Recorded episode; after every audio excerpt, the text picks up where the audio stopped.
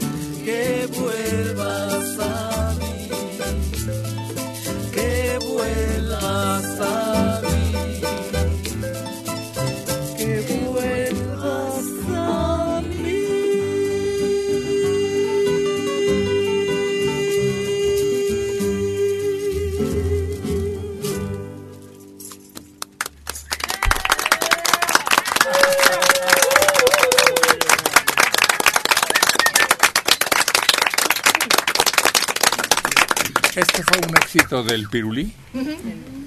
¿sí? Tiene una introducción muy característica, muy llamativa, Sí. muy pegajosa. Sí, cosas que le hacía especialmente Chamín Correa.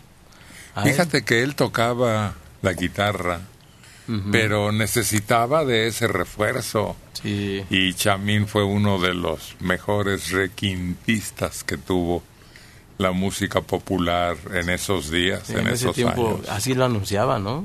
Cuando se presentaba en el Crown Plaza decían el mejor requinti el mejor requinto de México presentándose aquí en el Crown Plaza. Yo creo que había varios que merecían ese modo de decirles, Ujú, sí. de elogiarlos, de anunciar su presencia.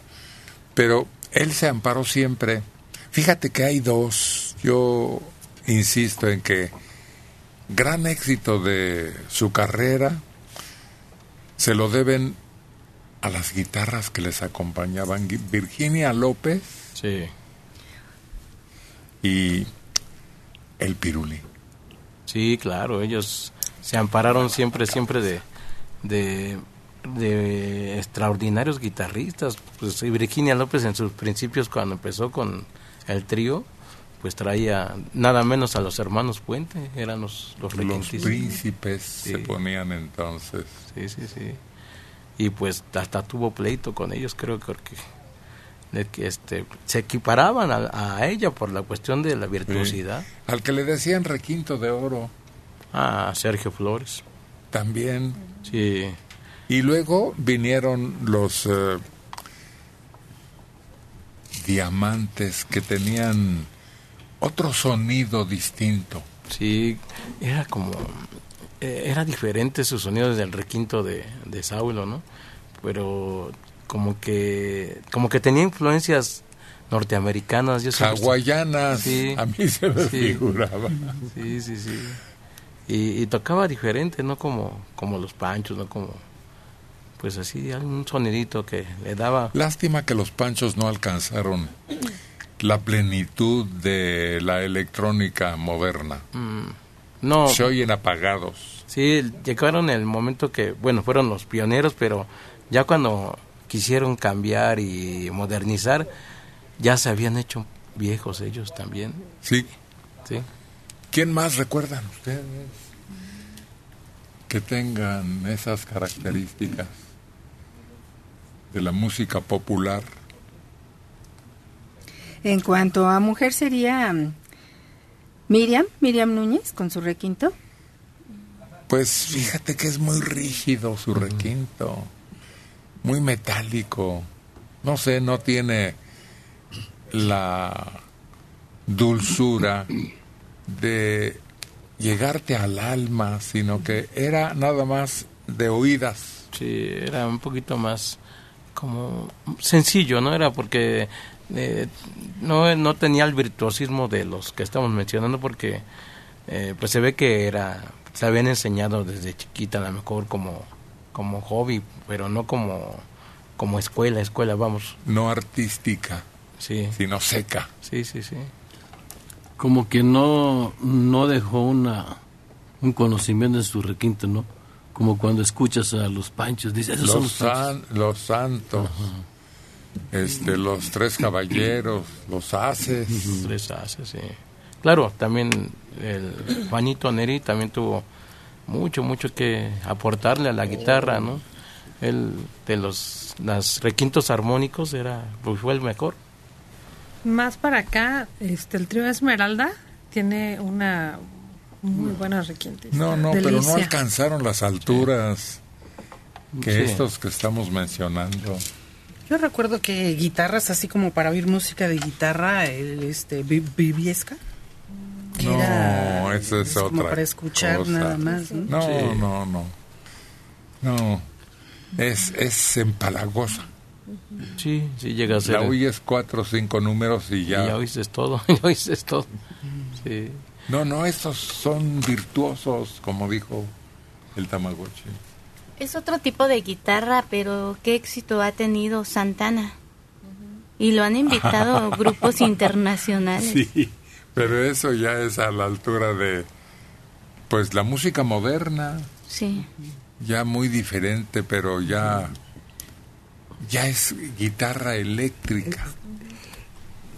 Yo siento que no es lo mismo. El que toca este tipo de guitarra tiene que poner el alma, tiene que ejercitar sus dedos de una manera muy especial. En cambio, el de la guitarra eléctrica, pues ya yo la veo, yo que no toco la guitarra, lo veo como muy facilito, como que el sonido, el volumen te, te da mucho de lo que ellos sí Te necesitan. apoyas en el aparato. Sí. Y aquí es la guitarra. Sí, es un sonido más puro, ¿eh? Sí, definitivamente. El de, el de esta guitarra, a comparación de la eléctrica, pues es lo que estás haciendo es real, no no hay un sonido que te esté un efecto, vamos, como le ponen las guitarras que de repente sale otra cosa, ¿no? Por eso cuando Sergio Flores, el de los Tecolines, metió su requinto eléctrico, perdió el sabor. Mm. Sí, como no no no se oye igual como con el requinto de ¿Cómo se llama ese guitarrista que murió en Cancún? ¿Español? Joaquín, eh, Joaquín. Sí. Sí. Ah, Fue hace poco, no hace mucho que falleció, estaba de vacaciones. Sí, estaba de vacaciones en Cancún. ¿Paco? Paco de Paco de Lucía. Ándale. Paco de Lucía, no, pero ese, eso ya es un monstruo de la guitarra. Ese ya es este concertista. Sí. Liga- estamos hablando de las ligas internacionales, ese es punto y aparte. Ah. Sí, él sí es, sí, es de plano un devorador de la guitarra. El compositor ese ciego, Mm. ¿cómo se llama? ¿José? José Feliciano. No, no, Joaquín Rodrigo. ese. Ah, Joaquín, no. Bien. El que le toca su, su éxito, ¿cómo se llama su éxito? El concierto de Aranjuez. Sí. Qué delicia oír esa guitarra. ¿Cómo se llama el que la interpreta? Pues es que el que también la interpretó fue Paco Paco, de. Lucía. Él también hizo ese concierto y es lo toca padrísimo. Bueno, hay videos donde está ahí En vivo. en vivo tocando esa canción. Bueno, con toda la orquesta porque uno piensa que nada más es un fragmento, pero dura como nueve minutos, diez minutos Sí. todo completo. Sí, pero lo que pegó, lo Sí, el- el- que la popularizó es el principio. Sí, es que fíjate que salió en un, en, en un disco donde venían melodías muy llamativas, este, el amor está en cada habitación y, y música así instrumental y venía es- ese fragmento y fue el que pegó el de el del concierto de Aranjuez, venía en ese incluido en ese en ese disco y nada más era un fragmento, pero era lo más llamativo de, de, de la, de la obra completa, sí. Inclusive todo, todo el tiempo estás esperando a ver a qué hora llega el momento cuando entra el- ese, ese solo de guitarra. Sí, cuando estás oyendo ya el concierto completo, como que se te hace ajeno a, a comparar al cachito ese nada más, que es muy, muy bonito. Sí, un pasaje que tiene ahí.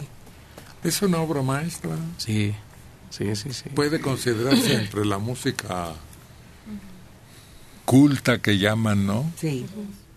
Y la música popular pues es como como que pudo fusionar lo valioso de la popular, incluirlo en la música culta. Ellos en dueto cantan bien, son Checo Padilla y Carlos González, el Tamagotchi en dueto en este amanecer en Buenos Días.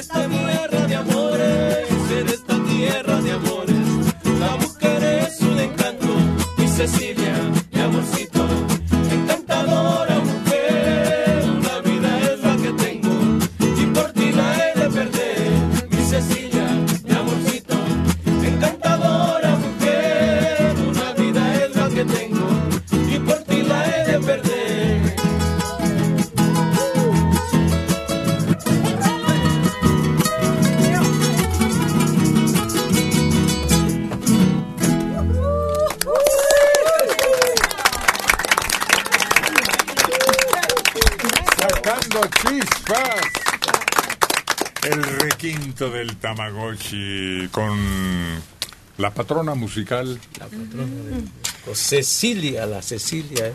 Fue de las rosas, ¿verdad? Sí. Aquí tenemos una. Sí. ¿Estuviste de fiesta, Rosa Sí, María? comí mole. Y hoy Ramón. A San Ramón Nonato. Hoy. El que calla las lenguas viperinas. Mm. Pero, oye, nonato no es no nacido. No nacido, es para los, Pero, ¿por los bebés. Así es, así es el nombre. Sí. Sí, así es, San Ramón Nonato. Hay una razón. Bueno, una vez me explicaban que son los que nacen por cesárea. que Sí, que no se nacen naturalmente, son nonatos. Sí, yo sabía que era para, para pedir un buen embarazo, para que todo salga bien.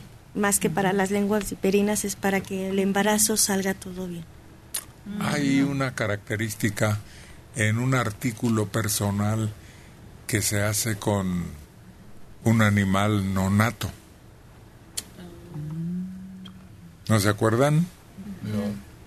Sí, El cabrito, dices tú. de una piel, exacto. Sí, es, la, son guantes que son finísimos, muy suaves, muy suaves, muy parecidos a la piel de un bebé, justamente, porque eso es muy delicada esa piel y se fabrican guantes y algunas, algunos otros productos de piel.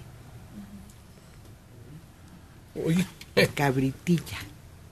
Algo así, sí. Es así medio terrorífico, ¿no? Pero son caricisísimos. Sí, pues sí, me imagino. porque, pues, imagínate, para un cachito de piel, tienes que agarrar. Ahora hay injertos de piel y están hasta creando piel artificial Sí. para casos necesarios.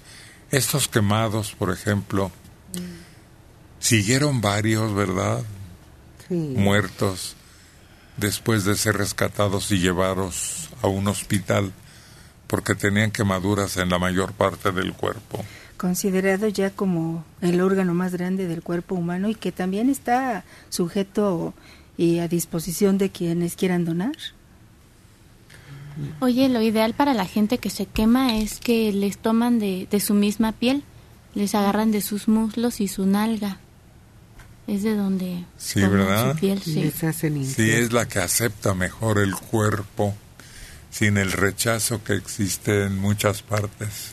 Dibujan un, un cuadrado, un rectángulo y con una especie, con una maquinita rebanan eso, pero es como de un milímetro, es algo muy, muy delgadito. ¿Superficial? Superficial, sí, antes era más, más profundo, pero ahora no.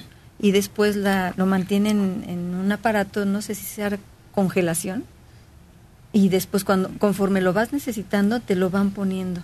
Si, si el, el pedazo de piel que te colocaron no funcionó, si te falta todavía, van tomando de esa parte que guardaron en, un- en una máquina especial y te la van poniendo.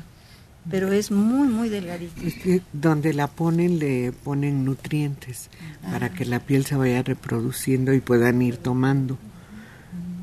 Por eso no la ponen completa, sino que la dejan como para que crezca. Por eso hay tantos menjunjes para mantener la piel lozana, Sí. que esté fresca, hidratada Eso es lo más importante. en el ser humano. En el rostro generalmente, ¿no? Fíjate que es en todo el cuerpo, eh, Héctor. Cuando no hay una adecuada hidratación, cuando no se toma suficiente agua, en algunas personas que tienen otro tipo, otro, además de eso, otros problemas, se provocan enfermedades muy serias en la piel.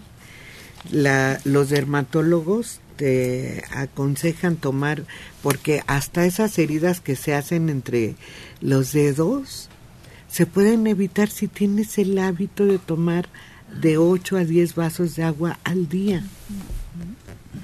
Y bueno, Aunque no tenga sed. aunque no tengas sed, Oye, pero como dices, la piel de la cara es la más delicada y la que necesita más hidra- hidratación. La que está cerca de los ojos es- dicen que es la más delgada. Entonces necesita estar sumamente humectada.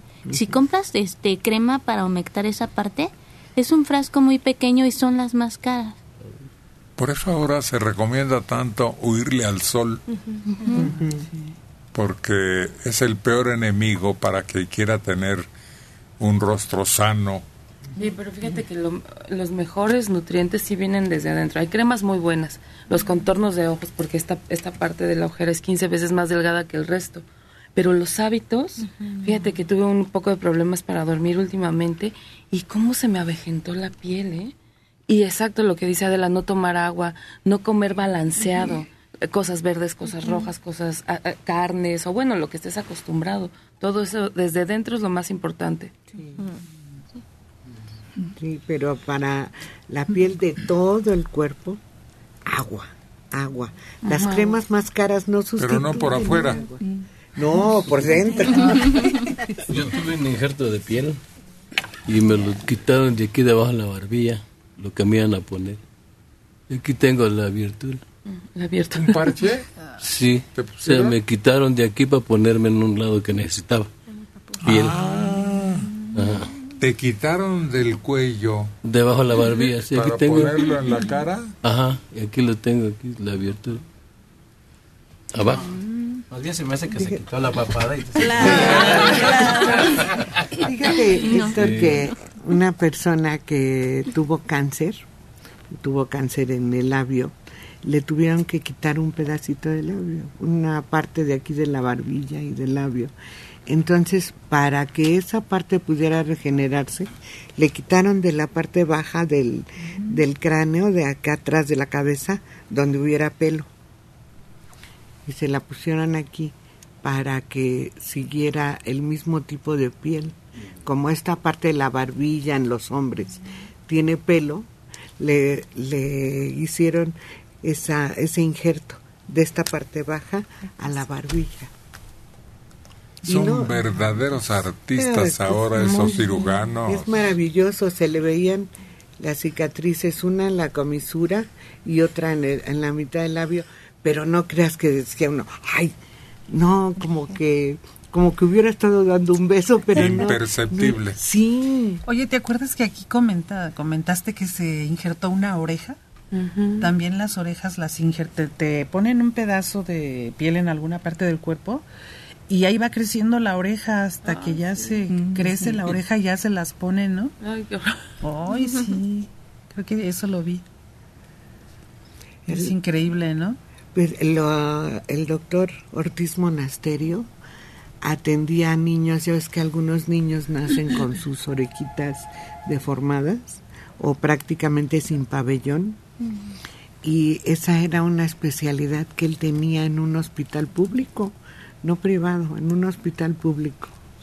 A lo mejor un día logran que seamos como las lagartijas, ¿no? Ya ves que les cortan la cola y les crece otra vez. Eso es lo que nos falta, Sí, podernos reponer. reproducción natural. Está con nosotros Samantha, que insiste en querer cantar. Y bueno, pues que siga en su deseo. A los 16 años tienes muchas ilusiones. Y ojalá que esté en el buen camino de lo que quiere, porque a lo mejor después cambia de afición, de entretenimiento y encuentra otra cosa más atractiva. Porque dice que es lo que más te gusta, ¿verdad? Sí. Cantar. ¿Te volviste a cortar el pelo? No, me lo recogí. Ah. ¿Siempre lo has tenido así? No, lo tenía más largo. ¿Y luego? Eh, me, me tuve orzuela, se me hizo orzuela en mi cabello. Y me lo tuvieron que cortar para que volviera a crecer. Entonces, estoy en proceso de que me crezca el pelo otra vez. ¿Cómo lo prefieres tener? Largo. ¿Por qué? Creo que es más de mí tener el cabello largo. Me gusta el cabello largo. ¿Más atractivo en ti? Sí. Pero no es más sencillo así, cortito. No. Fácil de atender y mantener sano y peinar y todo. Pues no porque siempre amaneo cuando se amanece con un gallo aquí o es difícil peinarse. Es más difícil peinarse con el cabello corto que con el cabello largo. ¿Cómo lo tiene? ¿Lazo? ¿Lacio o, o algo rizado, ondulado? Onduladito. Sí. Sí, se le forman ondas de manera natural. Pues entonces es más fácil, ¿no? Sí, sí, la verdad es que el pelo corto te ahorra mucho tiempo, pero el pelo largo es más bonito. Pero es más delicado. Sí, hay que tenerlo, mantenerlo limpio, muy cepillado, vigilar eso de la urzuela porque la urzuela se extiende rapidísimo. Además viene hidra- hidratado, como decían hace rato, no solo la piel, sino el pelo. Sí, claro. Sí, para extender la humedad natural hay que cepillarlo de atrás para adelante. Así, al revés. Fíjate que eso de la orzuela también es falta de nutrientes. Sí, claro. Pero ahora hay un aparato padrísimo, ya no te lo cortan. No. Te pasan por encima el aparato y, y te la quita. Ya no te lo tienes que cortar. Una podadora de orzuela. Sí, porque antes ibas y este, despúnteme, por favor, quíteme nada más la orzuela. orzuela. Y te dejaban pelona. A mí me pasó. me cortaban muchísimo cabello. Ya eso es mágico. Luego te decían, este, dos, tres dedos, no, se le iba toda la mano. sí. Pero también en el cabello se nota cuando una persona no está bien alimentada, está muy reseco, muy quebradizo, escaso. Tienen que comer, consumir gelatina, que es el colágeno y que es lo que ayuda a las uñas, a las Queratina. pestañas. Sí, Ah, sí, queratina para que tu cabello esté muy bonito, también brilloso. Eso que tienen los pollos, ¿cómo se llama? o, o las patitas de puerco. Eso. Grenetina. Sí. Creo que eso, ¿no? Sí, claro, eso es muy bueno, por eso se les da, o bueno, ahora ya los do- doctores no, pero antes a los bebés se recomendaba que se les dieran las patitas de pollo para que se comieran esos cartílagos que son muy suaves y que al niño le ayudaban muchísimo. Los huesos crecían, pero... Bueno, al ser sanos. humano, cualquiera que sea su edad, porque todo Ah, eso sí. va a dar a las partes que lo necesitan A las en el cuerpo. articulaciones. Ándale. Eso te ayuda muchísimo, se lubrican, están perfectas. Y yo por ahí es- había escuchado, yo creo que me cotorrearon, que una manzana diario hay que comer para que el cabello te crezca bonito. Y me decían, ve los caballos, Se les da manzana. Ah, guapos ellos. Ve, qué bonito tienen el cabello. Pues, da otra opinión, no hablas. Es que no me gusta hablar o interrumpir. Prefiero pedir la palabra. No, nadie está diciendo que interrumpas, ¿verdad? No. Ya tienes la palabra, adelante. Bueno, pues yo, yo, yo creo que el cabello largo en una mujer res- eh, demuestra su femenina, su feminidad Femineidad, ujú. y su limpieza ante la sociedad, su pulcritud ante la sociedad. A diferencia del cabello corto, el cabello corto demuestra que acabas de cerrar un ciclo. Entonces, eh, bueno, eso es lo que a mí me decían. Una compañera me lo comentó, es que ¿por qué te lo cortas? Estás cerrando tu ciclo y todavía te falta mucho. Déjatelo crecer. El cabello largo demuestra un todavía un ciclo más largo. Mientras tanto, si te cortas el cabello es cuando ya marcas tu pauta, dices hasta aquí. Es cerrar ciclos. Pues quién sabe a qué se Ciclo. referirá. Yo creo que es más a, bueno, nos pasa, ¿no? Que como que, pon tú, terminas una relación y tienes tu cabello largo.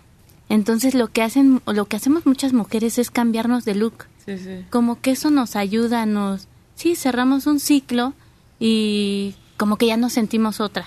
Bueno, eso me ha pasado y lo he escuchado también. Debe Sí, ser. Sí, eso es cambiar, cambiar todo, cambiar por dentro y por fuera, modificar la, las cosas, porque el cabello corto, adi- bueno, si tienes el cabello largo y vas a cabello corto, te cambia hasta tu rutina para arreglarte. Te Y cambia das una imagen diferente. Sí, claro, por eso lo que le dijeron a Samantha es verdad. Cambias, modificas, terminas un ciclo con una apariencia, con una forma de, de ser durante el día y vas en otro en otra etapa. Bueno, ¿y qué nos quieres cantar, Samantha? ¿Qué vamos a escucharte? Ya te olvidé. ¿Qué es eso? Ya te olvidé para siempre. No, ¿qué tipo de canción o es de música? una eh, es un género de eh, Rocío Durcal ella la cantó ¿Pero qué es balada o qué? balada balada Sí. Ah, ¿y de quién es? es de Marco Antonio Solís ¿Del Buki? sí Ah, ¿y es éxito de quién? Rocío Durcal No, Ah, bueno. no fue Rocío Durcal. ¿No? Sí la cantó. Sí. Sí, sí, nomás que fue la primera que ya después la vinieron a, ¿eh? Pero es que a se- refritear otra vez por acá con, con Otra cantante. Ella es Samantha, una aspirante a cantar. Y le estamos dando la oportunidad de que se pruebe en este camino.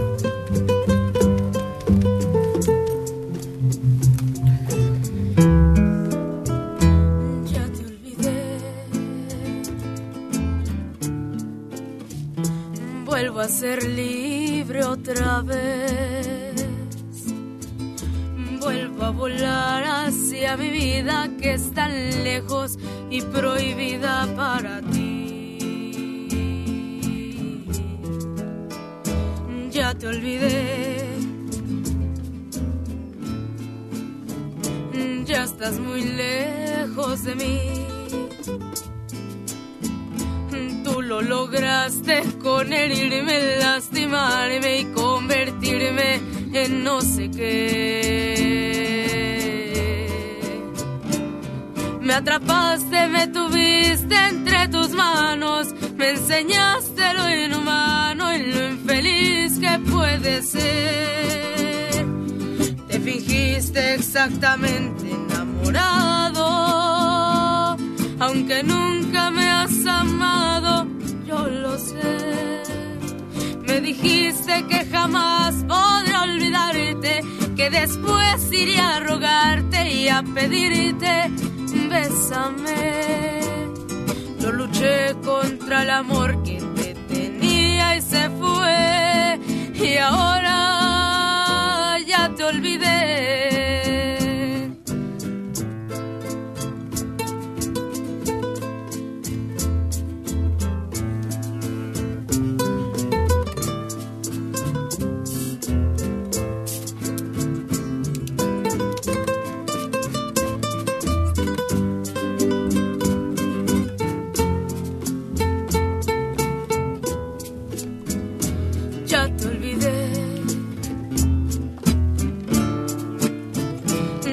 estás muy lejos de mí. Tú lo lograste con herirme, lastimarme y convertirme en no sé qué. Me atrapaste, me tuviste entre tus manos, me enseñaste lo inhumano y lo infeliz que puede ser. Te fingiste exactamente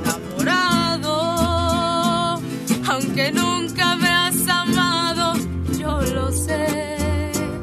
Me dijiste que jamás podré olvidarte, que después iré a rogarte y a pedirte, bésame. Yo luché contra el amor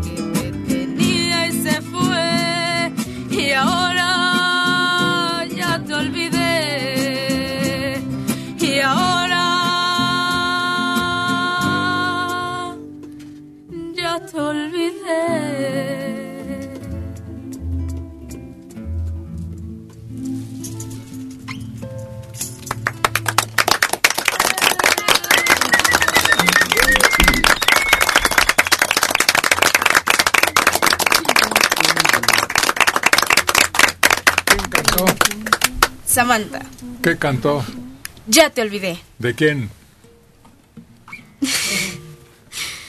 De Rocío Durcal, de Marco Antonio Solís. Su Majestad. Le ponemos su alfombra. Y que pase al micrófono Argelia. ¡Bolín!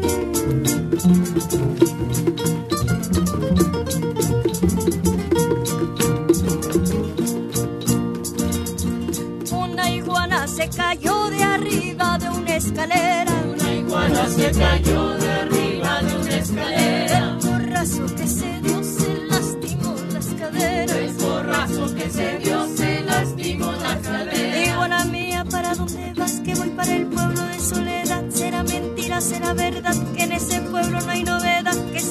Que si lo hubiera es casualidad. Si será tan fea, que iguana tan fea, que se sube a un palo y luego se apea, pone su huevito, lo caraquea, se mete al leyito, para que no la vea, se mira en el espejo, porque está muy fea, haga usted lo mismo, para que lo crea, una iguana se cayó de arriba de una escalera.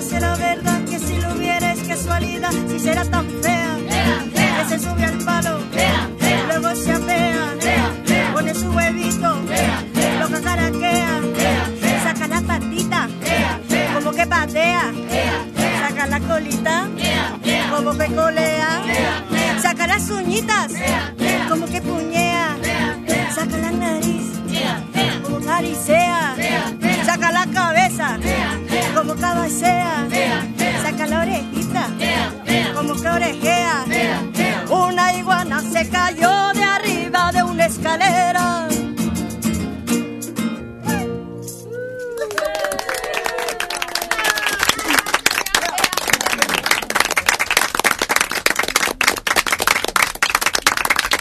Argelia con su iguana de mascota. Muchas personas las tienen. Y se las ponen en el hombro y... Pero hay unas que parecen ya dinosaurios. Están enormes, enormes. Grandototas. Como de un metro, más o digo menos. que sí. Y una vez me topé con una de repente y nos asustamos los dos.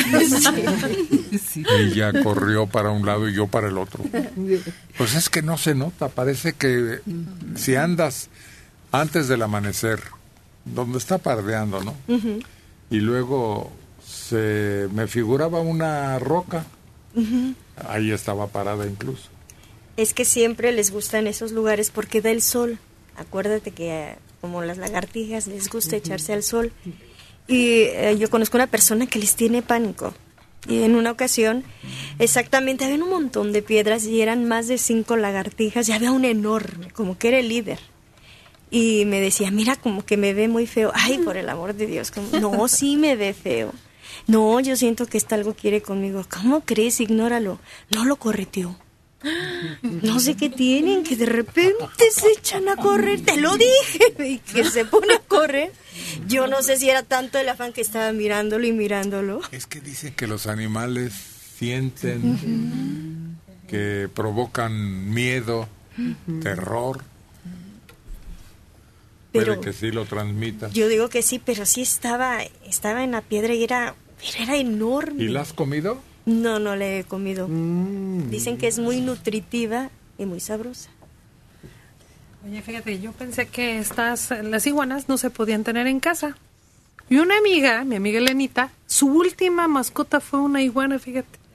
Le tenía una pecera y ahí estaba la iguana entre ella. Y yo le decía, oiga, ¿no le da miedo? No, dice, aquí está muy a gusto en el sol. Y se crió entonces, varios años, tuvo la iguana. Como tres años ¿Y tuvo por la qué iguana. no se iba? Pues no sé, ¿Y qué le daba de comer? creo que verduras, algo así. Lechuga.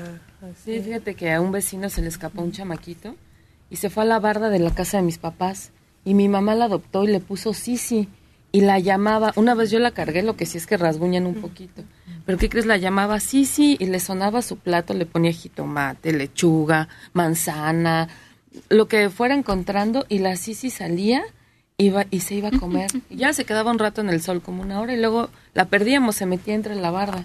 Pero mi mamá la llamaba y- e iba. Pero fíjate que esas iguanas se adaptan al, al lugar donde viven. Si viven en una pecera, no crecen mucho. Pero en cambio, si te escapa al patio y al rato no la encuentras y vas a un mes, dos meses, tres meses, ya las ves grandecitas, ya sí, serio, Aparece. sí, pero grande, ¿eh? No, ¿Y de qué vivió? pues ahí en los ¿Insectos? Yo creo que de insectos, de plantas, de todo lo que hay ahí, sí. Sí, a, a un- primo eso le pasó, se le perdió la iguana y con, tenía un patiecito más o menos frondosito y no, no aparecía. De repente un día ya salió grande y pues, ahí anda la iguana que se te perdió. Yo una vez me encontré una entre mis plantitas, una que se le perdió a alguien y fue a dar ahí. De repente estaba yo regando las plantas cuando veo un ojo para acá y otro para allá. Porque sí mueven los ojitos, pueden ver de un de un lado para una para un lugar y del otro para otro lugar porque los mueven muy raro y además también cuando van a comer tienen una lengua muy larga que la la sacan así como si tuviera pegamento y agarran los insectos. Pero yo creo que ese No, que no, se no. la, la electrónica era una un camaleón, ¿no? camaleón. Son los que tienen independiente. Yo tenía un familiar que, que tenía una iguana y lo tenía también en su patio trasero y se iba seguido a la a la casa de atrás y en esa casa vivía una una señora ya mayor y le daban horror y nada más gritaba joven de la iguana acá está su animal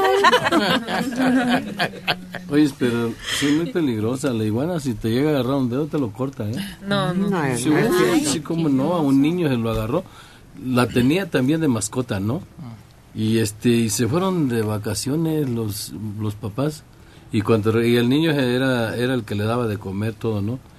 Y este en ese momento que llegaron de vacaciones le, le agarró con todo la comida el dedo y se lo comió la iguana. Ay, no Sí. es cierto, no tienen ¿Y sangró?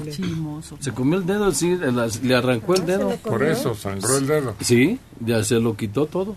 Y la sangre. Sangra mucho la herida en el Sí. dedo. Sí, el dedo es muy... Fíjate que yo creo que no hay que promover esos mitos porque luego la gente le tiene miedo a algunos animales que en realidad no son agresivos. Tiene unos dientes tan pequeñitos la iguana, es impresionante, no alcanzan. pero tan cortos, sí se ven filositos. pero son tan cortititos. Oye, Checo, Ni duele la ¿y le fue comiendo un cachito diario o se lo comió de jalón? Todo. Pero es que no son carnívoras, ¿no? Son, No, no son carnívoras. Son herbívoras. Fíjate que en un hotel de Puerto Vallarta las tienen ahí junto a la alberca y los niños juegan con ellas. No son, a- no son agresivas. Las, las acarician y no, no Pero hay sé. algunas muy grandes. No, De modo que sean sí, son así y la, eh, la- ahí, inocentes. ahí las están acariciando. Mis nietas son las que estaban ahí retratadas. Oye, fíjate que eh, en un documental vi que en un lugar donde llegaron unas iguanas, no sé quién las dejó en una isla y no había nada de comer y aprendieron a nadar, son iguanas nadadoras. Sí. Se avientan y, y hacen su pescan ahí su pescadito, se lo comen, salen y ya se asolean, pero nada más se avientan al mar para sacar el pescado. Qué curioso, ¿no? Y peligrosas, así como dice Checo, que, que muerdan, no, porque la canción dice como que colean. Ese tipo de animales se pelean, cuando se pelean, se pelean así como con las colas. Inclusive cuando te quieren agredir, se voltean y, y te hacen con la cola así como que si te quisieran... Latigazo. Exacto, de esa manera. Oye, Héctor, y me acordé que los de Guerrero bailan un baile que se llama así la iguana. Y la persona que está bailando la iguana, o en este caso el hombre, se suben a un entarimado, una tabla, y la chava es la que está bailando y el hombre es el que se tira al suelo y se empieza a retorcer como iguana. es bien curioso ese baile porque se, se agarran del piso y como que se avientan y se coletean, así como dices, que colean con la... Muy curioso, y así se llama el baile de la iguana. Son de la iguana. Pero no solamente es el movimiento, porque de plano él pues, es la iguana, representa a la iguana y tiene que hacer los movimientos de una iguana, pero también eh, saca la lengua y la cabeza, como que cabecea, y la muchacha con su pañuelo tiene que estarlo toreando a cada rato, como espantándolo. Es muy bonito. ¿Y pero- hacen como las lagartijas? Sí, se suben y se bajan. Sí, sí, el papel de la iguana tal cual, tal cual. Mm. Y la cabeza y todo, y la lengua, bueno, haz de cuenta como el baile del venado, pero aquí la iguana. ¿Y todos tienen el mismo color? Eh, eh, ¿Como la iguana o el muchacho? No, la iguana. Ah, no, son diferentes. Hay unos que se ven hasta, ¿cómo se les dice? Tornasolado o algo así, con el sol. Se les ve hermoso, sí. Hay uno que es muy, muy verde y hay otros, sí, hay otros que no son tan Como verdes. pardas también hay unas, ¿verdad? Como que agarran el color de donde viven. Se parecen a, a la parte donde viven. Al entorno. Sí. Si ves eh, donde está verde, son como verdecitas así. Otras son como grisecitas. Es que tienen que conocer la iguana porque si la confunden con el nopiche, No. porque hay, hay garrobo de iguana. La iguana es ceniza y no crece tan grande. La iguana tiene un, un máximo así muy grande, un medio metro, por muy grande. Y el garrobo es grande y es verde. Y hasta tiene aretes. Yo no sé con qué me encontré, pero me pasó en un malecón allá en Cancún. Estábamos esperando un taxi y no sé cómo volteo y veo que algo me está viendo. Era como negro, como gris. Sí, un, yo supuse que era una iguana, pero era más ¿Era o un menos. cubano? No. no, era un animalito. Es que las iguanas están muy acostumbradas a convivir con el ser humano. No me acuerdo el nombre, cerca de Cancún hay un lugar turístico que tiene ruinas. Las ruinas están tapizadas de iguanas, tapizadas de todos colores y tamaños. Sí. Y es uno de los Y atractivos. sí, hay unos que como metro y medio ahí, yo también me tocó, ahí en Tulum creo, es, Tulum. en Tulum, ahí, pero de veras que hasta las ves y dices, bueno, pues yo creo que sí, un metro y medio con todo y la cola, sí, Ay, sí dan esas, y no hacen nada, absolutamente nada. No, no hacen nada. Nada, nada, nada, nada. Sí, seguramente ya los están oyendo y se empiezan a mover con ese ritmo que ellos imprimen siempre a sus temas. Son Caín y Abel, Checo Padilla e Isidro Castro.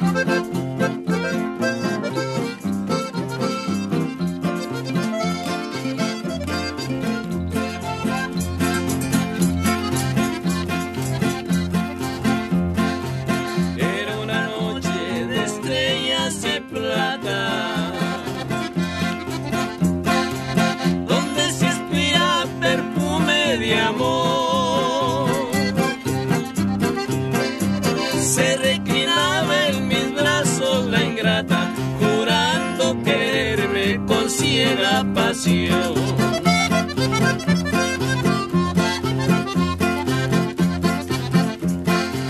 Y con sus ojos de virgen llorosa.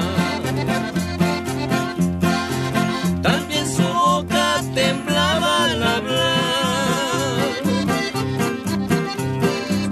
La contemplaba tan linda y hermosa,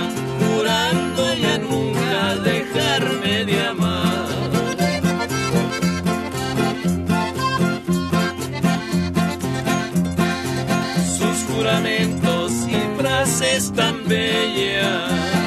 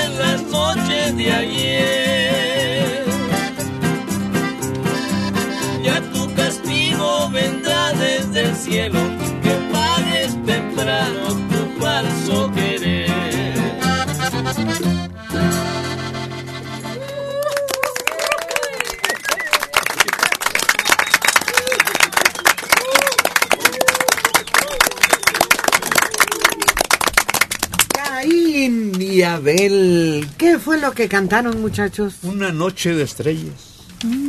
¿Y de dónde? Porque aquí en la ciudad hace mucho que no las vemos. Sí, aquí no hay. Estuvo Bueno. muy, muy nublado Bueno. ayer. Sí. Sobre todo al atardecer, pero no, no respondió con lluvia. Na- Nada más en algunos lugares una lluviecita de 10, 15 minutos, ¿sí? no? ¿Por qué llueve como raro, no, Héctor? Porque fíjate que yo eh, observé ¿Cuál que estaba como una nube gris que se instala nada más en un lugar y iba yo manejando y nada más llueve en unas partes de la ciudad y las otras están secas y Pues está raro, ¿no? es. Es muy raro. es la ciudad tan grande que esa característica tiene. ¿A poco nunca te ha tocado que vas caminando por una calle, atraviesas una avenida y ya no llueve? Es que está como un amigo que yo tenía en la primaria dice, no, cuando llueve, llueve en todo el mundo. Dice. No, y el problema era cuando, ¿por dónde vienes? Es que está cayendo un agua. Es cierto, aquí no ha llovido nada, está seco. Y si llegas y nada, todo seco. Sí, nomás que, este, por ejemplo, en el pueblo luego me hablan por decir, oye, ¿cómo te fue? Que hubo una tormenta ahí en México, que se llevó casas y un arroyo, se derrumbaron las barrancas. Pues sí, ni cuenta me doy dónde pasó eso. Pero es en México. Sé que hablan, las not- en las noticias dicen que en México. Pues es tan grande. Sí. Ya se comió varios este, conurbados, les llaman a los municipios. Sí, ya el Estado de México y la Ciudad de México no hay diferencia. Ya todo podría ser una misma entidad. Lástima que dejaron crecer así, sin orden. Oye, yo mm, he escuchado a mis familiares, los más grandes, y decían que iban al pueblo de Tlalnepantla. Iban allá porque iban a tomar pulque, que vendían muy buen pulque. Y ahora pues ya estamos dentro, ya tomas un, un transporte y estás en 20, 30 minutos por allá. Tú, eh, yo creo que sí lo recuerdas tú, Héctor, cuando hicieron esos ah, fraccionamientos de Villa de las Flores y de Coacalco. Tomabas un camión foráneo para ir hasta allá y te ofrecían unas casas muy económicas. Pero decía mi papá, no hombre, pues si de aquí a la Ciudad de México ¿cuánto vamos a hacer? Oye, apenas este, de repente me vi la película de mi México de mis recuerdos y es increíble lo que puedes ver cómo estaba el México de antes, cómo estaba el Zócalo, cómo tenía este el tren ese de mulitas que pasaban con las mulitas y, y la gente en burro y pasaban con sus caballos y los carruajes y tú veías decías, ¿cómo es posible que el Zócalo haya estado así ahora? Está irreconocible, todo ha cambiado muchísimo. Antes se te hacía lejísimo Ciudad Nezahualcóyotl, que era que la colonia Aurora y no sé qué tanto. Todo allá lejísimos. 20 pesos semanales un terreno. Sí. En aquellos años. Pero además había como lugares en donde la gente tenía vacas y gallinas y puercos. Y aquí en la ciudad, simplemente. Yo todavía, cuando llegué aquí a México, todavía conocí ahí Bucareli doble sentido. Tenía camellón en medio. Ah, pero eso cambió Sí. muy recientemente. Bueno. Sí, no. Pues como en los 75. más La Avenida Juárez, ¿cuánto Sí, hace? también era de dos sentidos. ¿no? Era un paseo ir a conocer el castillo de Chapultepec, ¿no? Tú lo veías, decía, vamos al castillo y lo veías lejísimos.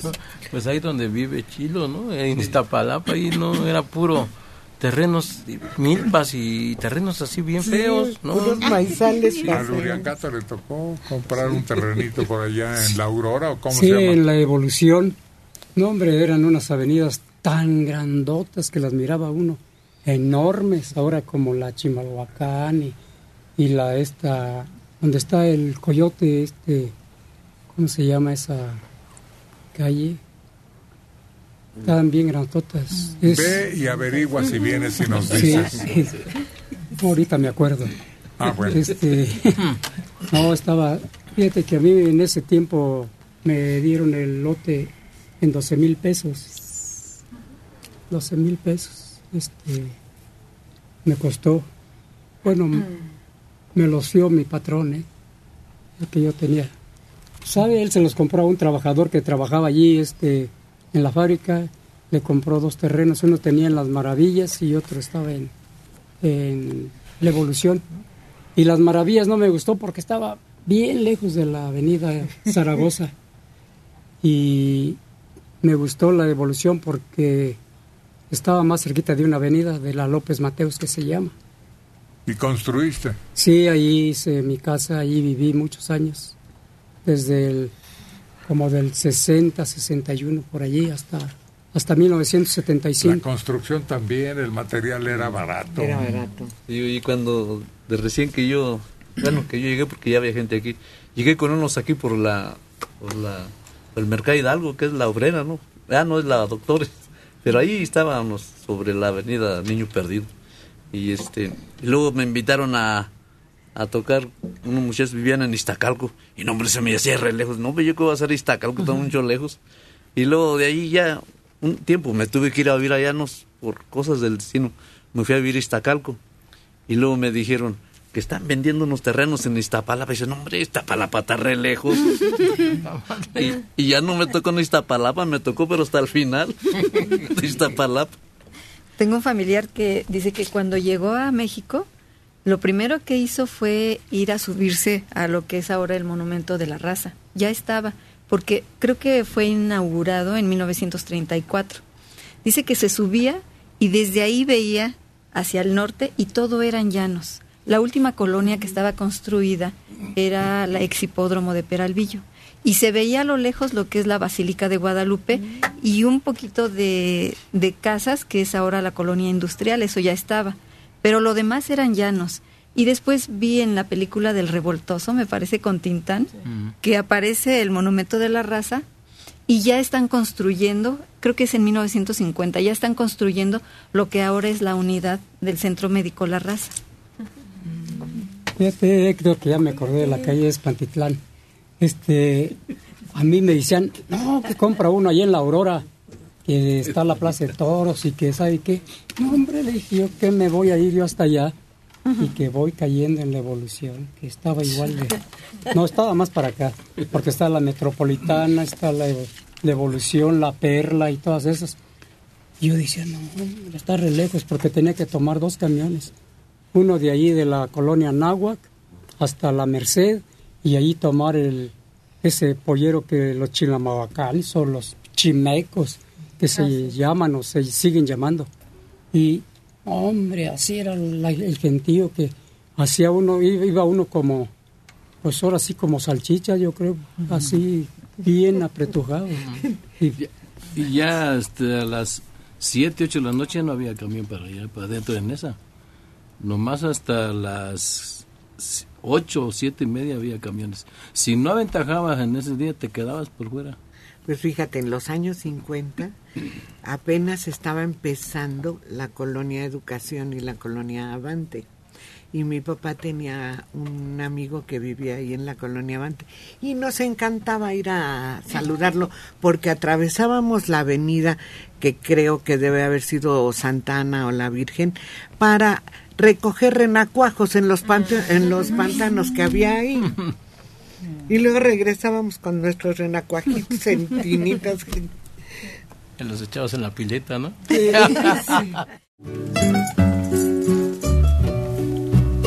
Y ahora es uno de los momentos que esperan ustedes como público para escuchar la voz de Lady Mariana.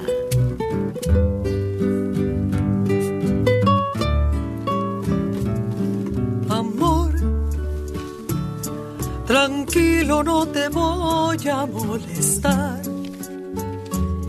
Mi suerte está echada, ya lo sé. Y sé que hay un torrente dando vueltas por tu mente, amor. Lo nuestro solo fue casualidad. La misma hora, el mismo bulevar. No temas, no hay cuidado. No te culpo del pasado. Ya lo ves, la vida es así. Tú te vas y yo me quedo aquí. Lloverá y ya no seré tuya. Seré la gata bajo la lluvia.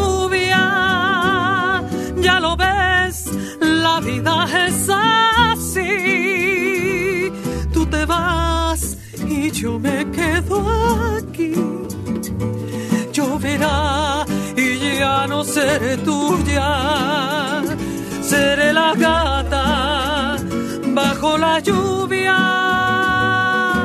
y maullaré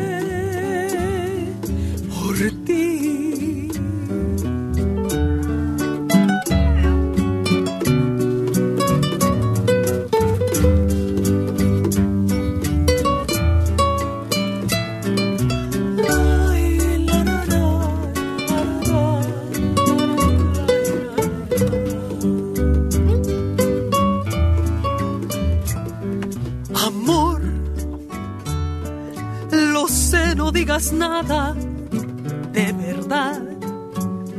Si ves alguna lágrima, perdón. Ya sé que no has querido hacer llorar a un gato herido, amor. Si alguna vez nos vemos por ahí, invítame un café y hazme el amor.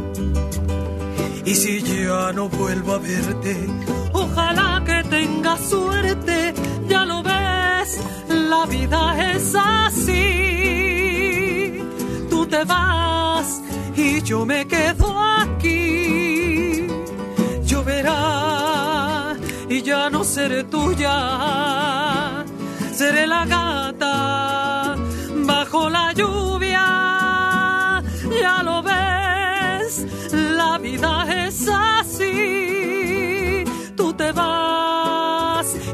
Me quedo aquí.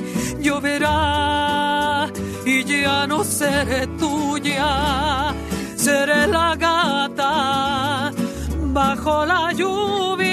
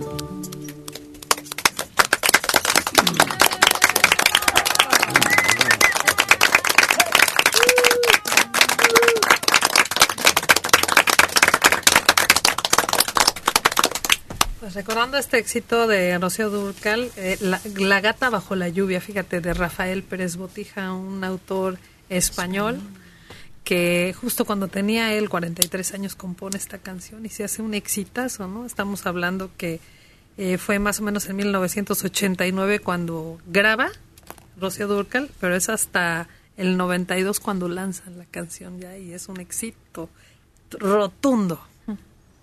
Y ahorita pues la recordamos, La gata bajo la lluvia. Tiene una orquestación sorprendentemente atractiva. Fíjate que acaban de pasar dos canciones que son interpretadas por ella, pero pero no de Juan Gabriel. No. ¿eh? Porque en ese tiempo empezó como a, a distanciarse de él y empezó a buscar temas diferentes de otros, a arroparse de, de otro repertorio. Y, y en esos estuvo este de, de La gata bajo la lluvia y la otra que cantó, ¿qué- ¿cómo se llama? Ya te Ya te olvidé. Sí. Sí, fue por decir así la suerte, sin querer, porque Rocío le da oportunidad a estos compositores. Ella ya, pues ya súper famosísima. Y cuando como que Juan Gabriel le da la espalda, la espalda, ella se aprovecha porque pensaron que Rocío ya no iba a seguir triunfando, si no era con Juan Gabriel. Y demostró que no, que había mucho Rocío por delante. Y le da oportunidad y empieza a buscar para surgir y rascar más composiciones y sí logró mostrar que ella era ella, no importaba el compositor. También Roberto Livi le da la de cómo han pasado Cómo han los pasado años, que fue un Cállate. exitazo. Sí. Echa abajo todo lo anterior, refrescando con esas melodías su repertorio y su atractivo. Sí. La escuché esta con esa muchachita encantadora, me parecía a mí, que dice que acaba de cumplir 50, 50 años y que no le tiene miedo a la arruga. Ajá. Pues sí, se ve, se ve bien. Para dos hijos, tantos años de matrimonio, tantos años de carrera, se ve bien. Hablamos de pues Lucero. Pero como que algo le estorbó, como que no cuajó plenamente. No sé si la mamá o, o Gloria Trevi y su grupo o su matrimonio después que como que no le hallábamos, ¿no? Una armonía entre ambos. Todo eso fue y luego aquel gesto que le echó la prensa encima. Total que no, no dio todo lo que pudiera haber dado como actriz. Y como cantante, pues regular, se defendía, sí. más o menos. Yo creo que no la dejaron crecer, ni como persona, ni como actriz. Yo creo que la mamá, por el temor que, que sentía de envejecer ella como mamá, no dejó crecer a Lucero. Pero mira, vivían una situación, pues yo creo que paralela, Luis Miguel y ella. Pero Luis Miguel sí se pudo despegar de Sí. todos los problemas de la niñez y ella no, porque no se independizó. Sí, no, porque eh, fue lo malo, que hasta en el matrimonio jaló con la mamá. Oye, tenía una mamá que le llaman ahora helicóptero. Ante cualquier asunto que la, la hija o el hijo tiene necesidad, ahí baja. Y ahí está. Siempre para todo, ahí está. Y luego se metió en un lío, ¿se acuerdan cuando le publicaron a la mamá en redes una situación muy incómoda? Oye, qué mala pata. Eso demuestra que la mamá se aferraba a una etapa de su vida en la que quería seguir disfrutando. ¿Y qué tal que Lucero se convertía en mujer adulta? Pues no, ya no iba a pasar ella por joven. Aquel matrimonio, creo que de los de gran gala, hay que anotar ese, ¿no? Sí. Ahí en las Vizcaínas. En las Vizcaínas fue televisado, fue Pagado. exactamente para la prensa nada más y pura gente de postín. Sí, no, no, no, no cualquiera. Al principio habían dicho que no, que la, la boda iba a ser para el pueblo y del pueblo y al final se descubrió que lo cobraron muy bien, muy, muy bien. Sí, y fíjate que últimamente sacaron un éxito de las canciones de esta, ay, Ana Gabriel. Lo grabó esta Lucero. Fíjate que está cantando diferente, se ve más guapa. Yo no sé qué le pasó, pero se está mucho mejor ahora que todo lo que Es como Gloria Trevi agarró su segundo aire. Sí. La Oye, lo único que hay, sí, yo no le aplaudo a Lucero, es cuando canten con banda. No, no, de veras, no, ni de chiste, que porque ya estaba nombrándose la reina de la banda. No, que siga con las baladas. No, no, no. Pero yo creo que sí hay mucha diferencia porque Luis Miguel tenía, bueno, tiene todo el talento para ser un cantante y ella era más como para actriz. Ajá. Realmente como cantante no y se sigue buscando porque para rancheras no. Baladas más o menos. Fíjate que yo creo que más bien la descuidaron en ese aspecto, porque de niña tenía una voz agradable y, y pues se defendía y, y ¿te acuerdas cuando salió ese concurso de Juguemos a Cantar? Ella era la estrella de, de ese, de ese, o sea, no iba a concursar, era No. la estrella la que representaba ese, ese concurso. Y, y, y en esas participaciones sí, sí cantaba bonito. Yo creo que ya no la, la siguieron educando vocalmente y la descuidaron porque me acuerdo, a mí me, me gustaba cuando era niña. Cuando empezó a crecer ya no me empezó a gustar tanto y ya, ya ahorita la he oído cantar a veces en algunos programas de concurso que participa y con los que cantan, que están participando ahí, y se oye demasiado abajo de nivel de los cantantes, mucho, mucho. Es que yo creo que quiso abarcar mucho, ¿no? Ser actriz, conductora, este, cantante y no solamente en un género, sino abarcar casi todos los géneros y como que ya no le salió. Y luego el novio actual que tiene, pues menos. Oye, ¿quién pero que la fíjate que, en el, en, pero en el ranchero su primer disco sí pegó y pegó muy bien porque Vargas, el mariachi Vargas, como que sí la apoyó mucho y le seleccionaron algunas canciones. Tristes recuerdos y, y volveré, varias hasta de Joan Sebastián. Pero después el segundo, creo que hubo hasta un tercero, como que ahí ya no, se te das cuenta cuando van de la mano de alguien que, como dice Carlos, te van guiando, te van entonando, te van cubriendo y cuidando. Porque ya el segundo sí de plano no, no gustó. Pero mm, Rubí tiene razón.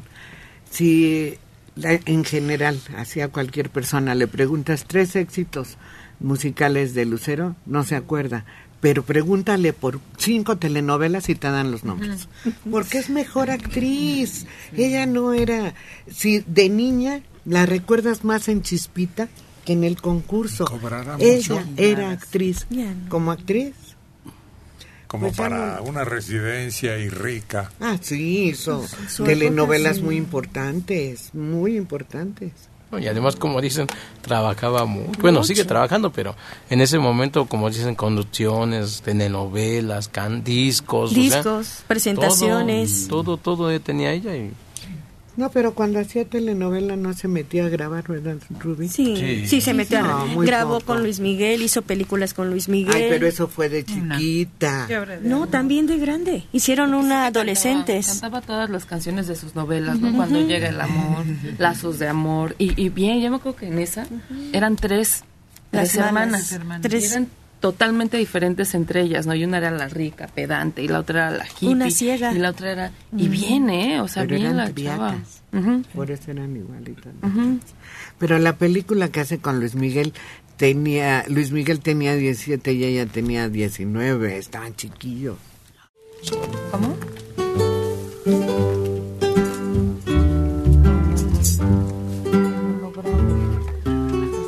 Deleitarse con un requinto sensacional, entonces deje de hacer lo que esté haciendo.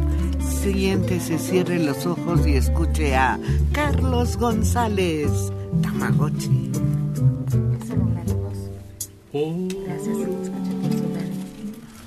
amor.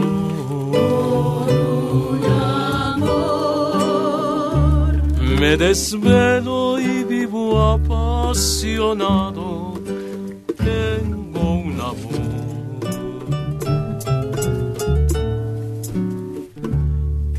vida dejó para siempre amargo dolor. Pobre de mí, pobre de mí. Esta vida mejor que se acabe no es para mí. Pobre de mí. Ay, corazón, Pobre de mí. no sufras más. Cuánto sufre mi pecho que late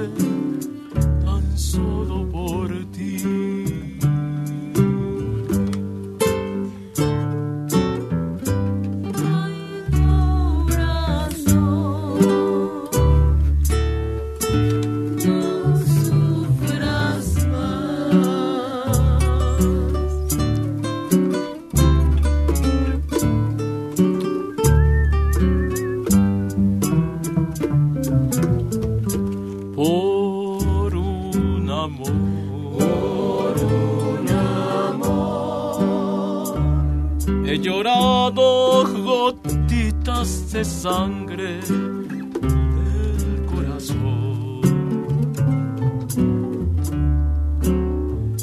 Me ha dejado con el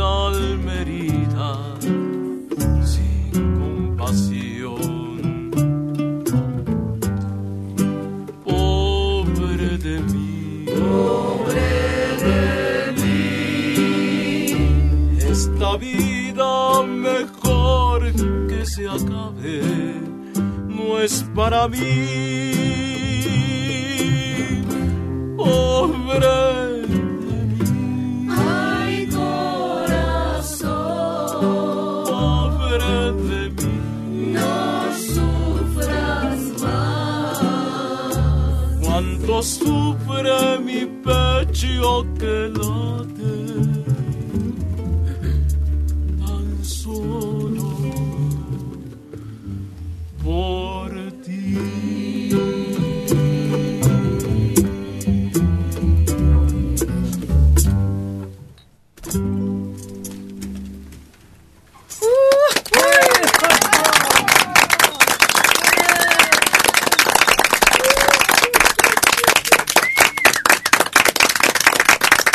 Por uno nomás.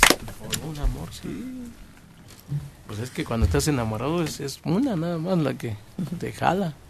Se divertía más el que tenía dos amores, aunque recomienda que no. No, dice que no. Pero el que tenía mil, Ah, no, sí, sí. Yo creo que no se daba abasto ni, ni le alcanzaba. Julio Iglesias, la canta Cuco, ¿verdad? El, Mil Amores, sí, sí. Pero pues es, ese es un, yo creo que un, un mito, yo creo, ¿no? Tener mil amores. Porque pues no puedes atender a, a nadie al, al día, pues imagínate. Pues como antes, en la antigüedad más lejana, Sí. que tenían su harem Pues sí, pero no. y escogían uno cada noche diferente. Pero él presumía de haberse acostado con mil mujeres, no que fueran sus amores. Pues, ¿en qué momento llevas una relación con tanta gente? Pero el dueño del serrallo sí, y tenía su favorita. Sí, claro. Y todavía hay un grupo en Estados Unidos que este a- aprueban eh, de- al interior de ese grupo aprueban la poligamia y pueden llegar a tener tres, cuatro o cinco mujeres Pues, en ¿qué la misma casa. tiene Si las puedes mantener, Ah, eso sí. porque ese es el problema. Sí, creo, creo que hay un programa de televisión donde viven creo que cuatro o cinco esposas con el Sí, señor, ¿no? poligamia. Sí, ese es el grupo. Sí. Pancho Villa se amparó en pertenecer a otro grupo de distinta religión y a donde llegaba se casaba, a donde iba haciendo ronchita y quién sé cuántos hijos dejaría por ahí regados, nada más que luego ante el riesgo de que lo identificaran como hijo de Pancho Villa, Se fueron cambiando de nombre. Le tenían al rencor que dejó en muchos miedo. Pues solo con la que vivió ya en la última época en la hacienda allá en Chihuahua es la que se reconoce como su viuda, ¿no? Pues quién sabe. Una Austreberta y otra qué? La que tenía su museo. Luz, creo, ¿no? Ándale. Doña Luz. Sí, Sí. creo que sí. Pero pues eh, eh, son de esas personas que yo creo que, pues, no creo, no digo que cualquier mujer, pero muchas mujeres quisieran tener algo, tener, tener que habido, tener algo con él, ¿no? Porque pues era un personaje, pues, Ah, claro. de- mm, casi de ficción, ¿no? Porque, Deslumbrante. sí. Si tan solo nosotros que somos hombres lo vemos de una manera, pues que dices, es que un hombre así, de ese, de ese temperamento, de esa... Admirable. Sí, sí, porque pues de ser un ladrón, volverse casi pues un símbolo patrio, pues, es difícil, ¿no? Napoleón también sería muy atractivo para las mujeres. Pues quién sabe, como que era más más sencillo. El más importante del momento. Yo- pero como en que era el mundo. él se me hace más solitario, ¿no? Como que no le gustaba mucho convivir, ¿no? No, pues es sí. que ¿Sí? Desde muy joven. Desde muy joven era bastante inquieto. Ah. Pero No. tenía mucho que hacer. Sí, sí. Eso sí. Pero las cartas a Josefina que se han dado a conocer María Valesca. eran hermosas sus cartas de amor, muy apasionadón. Zapata, también, ¿no? Pues sí, nada más que ese era más ranchero. Bronco. Más discreto. No, el clásico era el de Sherezada, ¿no? Ah, sí. Y luego Casanova, que existió y que escribió sus memorias. Pero ese como Julio Iglesias, nada más daba lata un rato y se iba y desaparecía. Y el Don Juan, Pues yo creo que también nada más eran por un ratito y después ya no se acordaban ni del nombre. pues quién sabe qué características tendrá ¿Quién sabe? ese atractivo, ese imán hacia las mujeres. Y a todas les prometían amor eterno, pero no le decían a quién. Deben haber hablado muy bonito, ¿no? Porque dicen que la mujer se enamora por el oído. Y yo creo que tenían manera, tenían facilidad de palabra para convencer a las mujeres, por lo menos. Y yo creo que tenían con qué ser detallistas también, ¿no? Algún regalo. Yo creo que no, yo creo que era el, el miedo que le tenía. No sé, ay, no me va a matar. Me voy, mejor vivo con él y no y no me acribía esa persona. Por el temor que llegaban, y, a ver tú que si no te vas conmigo te mato. Hay una película que yo creo que pinta mucho la personalidad, sobre todo de Pancho Villa, aunque no están representando a Pancho Villa. Es la que hace Pedro Armendáriz con Dolores del Río, cuando a ella la conoce en un, en un lugar donde las mujeres están eh, sirviendo de alegría a los soldados y él se la lleva, él se la lleva, pero esa noche en que le dice que está enamorado de ella, oye, es seductor él en su forma de hablar. Ay, no me acuerdo cuál película es, no sé si es Las Abandonadas, en la que a él lo de... Sí, es Las Abandonadas, pero se ve como El el automóvil hombre... gris. Ah, sí. Ándale, esa. El, el hombre rudo que controlaba todo se deshace como una gelatina en la Oye, aquella escena en donde la cucaracha, el indio, bueno, es la mujer la que lo conquista, ¿no? Al indio. Y luego llega Pedro reclamando que esa mujer le pertenece. Pero la escena en que ella como que se hace la remolona y el indio le arranca la camisa y la, la somete, la aplasta ahí en el piso.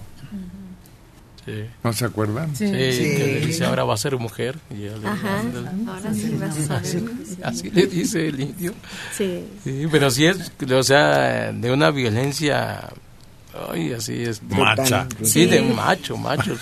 Porque es- que, es que ella lo estaba retando mucho. Sí. Y, y él como que, pues, yo estoy en lo mío, no me estés molestando ahorita.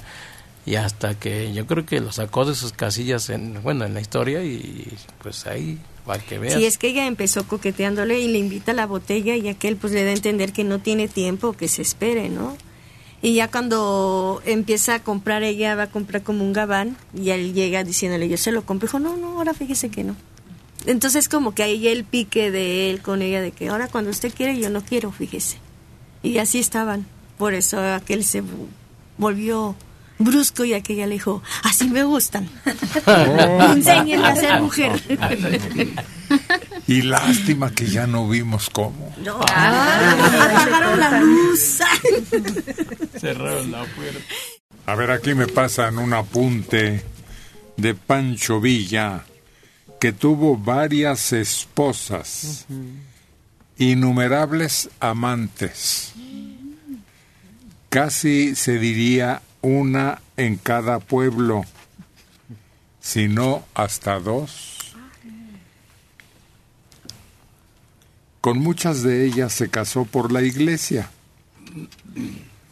Les decía a sus hombres que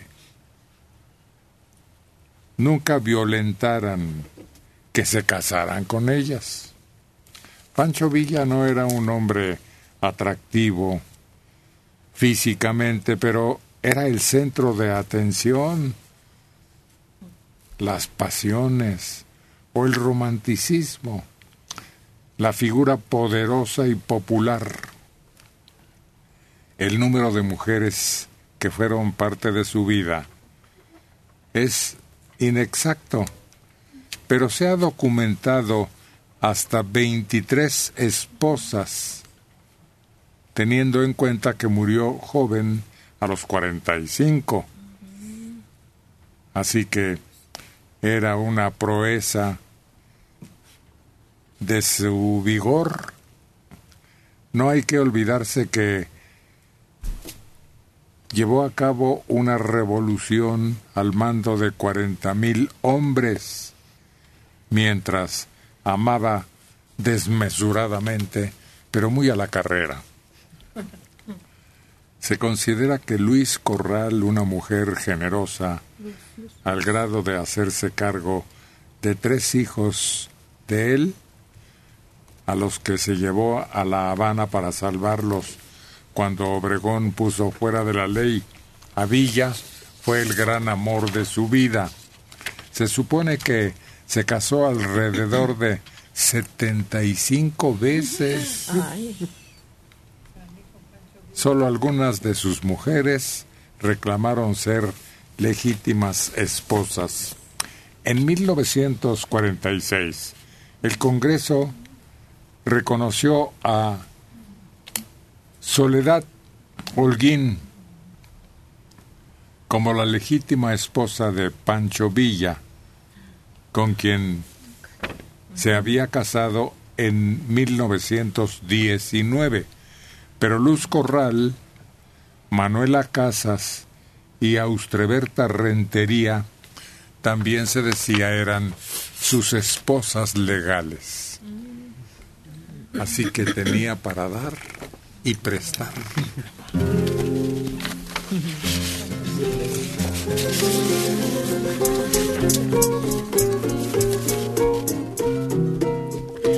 Las guitarras ya están en clave de sol y reciben a la chica electrónica. En buenos días que se presenta y el micrófono listo junto con los reflectores.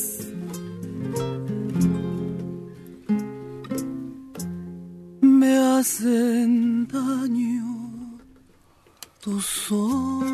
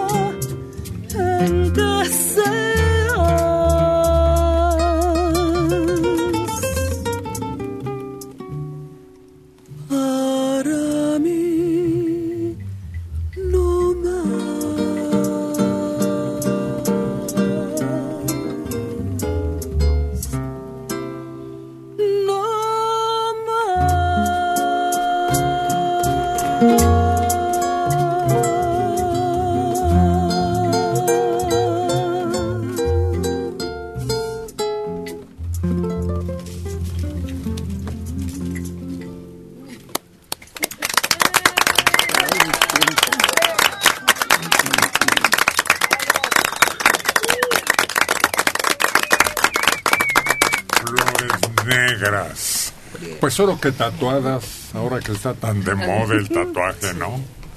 Sí, que hay ya pequeñitos, grandes, muy artísticos. Hay algunos que solo porque los tienen en la piel me gustarían totalmente, pero porque a mí no me gustan los tatuajes. Pero este hay algunos verdaderamente artísticos, muy bonitos. No, hombre, sí, verdaderas obras de arte Sí, sobre la sí. piel. Hay programas de televisión en donde te muestran tatuadores y tatuajes de veras sorprendentes. Pero no, no ha alcanzado todavía la popularidad que quisieran los que viven de eso, pero cada vez se ha vuelto más común. Sí. Y más aceptado, porque cuando éramos niños era señal de que era un delincuentazo. No, además muchos impedimentos en el momento de pedir trabajo, hasta una transfusión de sangre te negaban. Fíjate que alguien del colegio militar me comentó que ya les habían autorizado a que los militares, si quisieran, se podrían hacer un tatuaje. Pero yo creo que no es bien visto. A lo mejor podrán decirlo, pero a lo mejor verlo no es tan bien visto que lo que tengan ellos tatuajes, ¿no? Pues sí, no deja de ser todavía una negativa social general. Oye, pero yo me acuerdo que los marineros era muy normal que se tatuaran a la novia, a la prima. El ancla. Pero no, los, era- no los de marina, sino los marineros de barcos así como de, de los piratas, del. Caribe. Eso que dice la electrónica, sí acaban de dar esa nota, que se pueden tatuar siempre y cuando no se les vea a través del uniforme. Entonces debe ser tal vez en partes así. Entonces, ¿qué chiste tiene? Pues sí. Si se sienten orgullosos y los lucen. Y ahorita fíjate que hay un artista, Lupillo Rivera, ¿no? Que dicen que se tatuó eh, la cara de su novia, que es Belinda, la cantante. Y que así fue como se dieron cuenta que hay algo entre ellos, ¿no? Cuando por el tatuaje fue el revelador. Oye, pero sí, ya se volvió demasiado popular y con eso de los youtubers, ellos sacaron esa moda actualmente donde ves a todos los muchachitos y ya traen tatuajes. Todos, todos quieren a- ir a ponerse uno. Fíjate que conté- contamos entre la Roma y la Condesa 33, ya sea boutiques pequeñas o medianas o hasta grandes de tatuajes y no cierran, ¿eh? Es ya un auge en Estados Unidos, bueno, pues es que hay multimillonarios, hay una chava que además es de ascendencia mexicana que se llama Kat Von D que empezó como tatuadora. Y ahorita tiene tatuajes hasta en la cara. Y ahorita bueno ya tiene un, em- un imperio millonario pero hasta de, de, este maquillajes y cremas y no está la industria muy fuerte. Sí, hay una japonesa, pero lo curioso es que ella no tiene tatuajes. Pero te hace unas obras de arte porque ya ves que ahora le ponen color. Y es bellísimo la combinación que Pero hace se el color. diluye el color. Sí. Conforme pasa el tiempo, Se hace feo. necesitas acentuarlo. Oye, ¿sabes quién está un poco molesta con uno de sus nietos porque se tatuó su rostro? María Victoria. Su nieto se tatuó su rostro. Ya lo había hecho ¿Qué se una puso? chica, el rostro de su abuelita. María Victoria. Ya lo había ¿Dónde? hecho, en, creo fue en la pierna o algo así. Ya lo había hecho una ah, artista de otra parte del país, del mundo, perdón, eh, que uh, conoció a María Victoria, la vio y dijo, yo la quiero, sin conocerla personalmente, ¿eh? Y se tatuó el rostro de María. Pues el nieto dijo, bueno, pues ¿por qué yo no? Y lo hizo, pues ¿Y María. quedó bien? Sí, quedó muy bien, es- se ve como siempre. ¿Dónde lo viste? Lo sacaron en una noticia porque estaba un poco molesta María porque tampoco le gustan los tatuajes, pero el nieto quería darle ese honor a él, ¿no? De tener a su abuela. Pero además se lo quiso hacer como sorpresa y María. No, Que no acá- le gustó. Acaban de confesar unos que tuvieron la oportunidad de verlo y que había quien tenía calvicie y se tatuó esa parte para disimular con una peluca, pero combinando las dos cosas. ¿Y qué crees? Estudian, porque para que tú recrees cabello en cejas o en... No es lo mismo, o sea, no puedes hacer unas rayas y ya. Matizan cada rayita de tal forma que de lejos parezca cabello. ¿A quién? ¿Mandé? ¿A quién?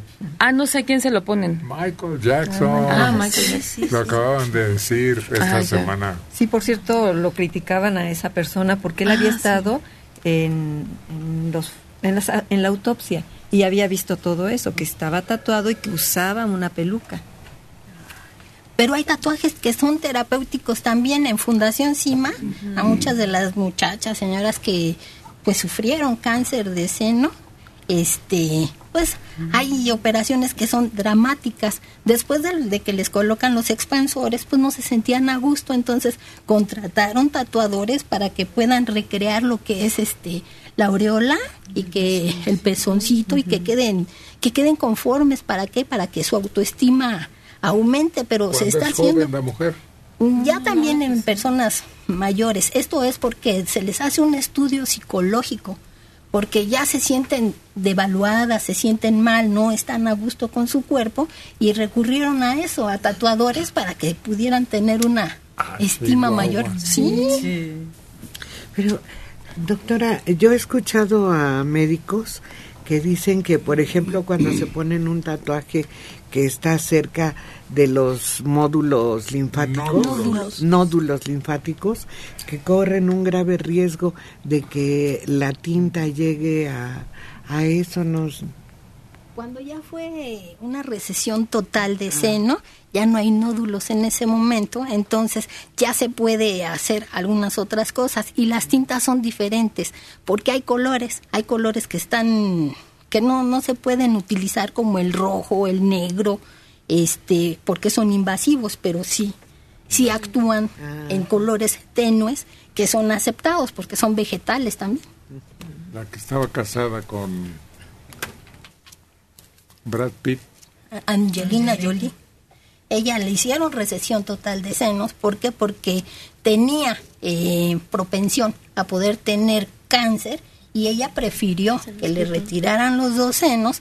¿Para qué? Para no, no llegar a, a tener eso, porque su mamá murió de cáncer en seno. ¿Sería esa la razón por la que se separaron? Pues dicen que no, que había algunas otras razones de, de no compatibilidad, pero ella era muy fuerte de carácter. Oye, pero no solamente a las que sufrieron este, una operación de seno, también a las que sufrieron violencia. A una chica le apuñalaron y en donde tenía la herida le hicieron un tatuaje, precisamente para que se sientan mejor y no vean esa herida como tal. No la recuerden, entonces les ponen tatuajes en las heridas. Sí, ahora en las cesáreas también están haciendo alguna recreación cuando queda muy fea para que no espante ¿Le tanto. hacen ombligo bonito? Sí, bueno. Yo conozco a alguien que se, se tatuó también en el ombligo que le quedó muy floreado por el embarazo y se puso un sol y todo lo que eran las grietas eran este ¿Los rayos? los rayos del sol. Yo sí he visto eso, el plexo solar con un sol y, y los eh, rayos alrededor y queda, pues, queda artístico. Sí, bonito. No es un simple tatuaje. No, se ve bonito. Y eso a la mujer pues ya hasta lo luce más, ¿no? Ya no se siente con la pena, ¿no? Vean, vean mi sol. Ah, es mi esplendor.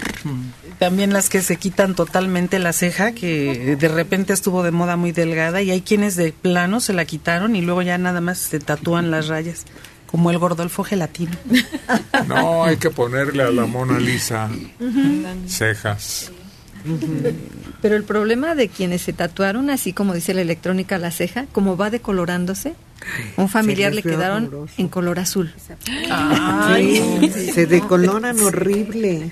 Y luego, no te enojes, Tere. Pero a la segunda tatuada le quedó una para arriba y otra para abajo. Chueco. Y a la tercera tatuada le quedó peor. Oye, es que tienen que ir con alguien profesional, ¿eh? No puedes ir con cualquier persona porque no es la misma tinta. No, y no. además te hacen primero un estudio con medidas. Te toman del, del ojo, del iris, te- tiene que ser para acá. Para, o sea, si vas con alguien que no sabe, pues es que bueno. Pues allá el mercado de la esquina. Lo mismo cuando se hacen el delineado permanente. No a cualquiera le queda el delineado y muchas se hacen tanto arriba como abajo. A una persona le explotó la tinta porque no es tinta para esas zonas tan delgadas y entonces se le hizo un manchón en lugar de una línea. Que tiene que ser alguien que sepa.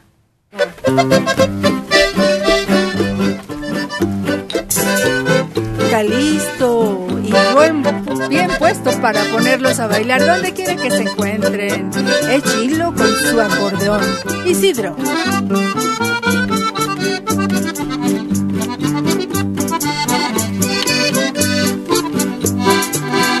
Hay un lirio que el tiempo lo consume, hay una fuente que lo hace enverdecer.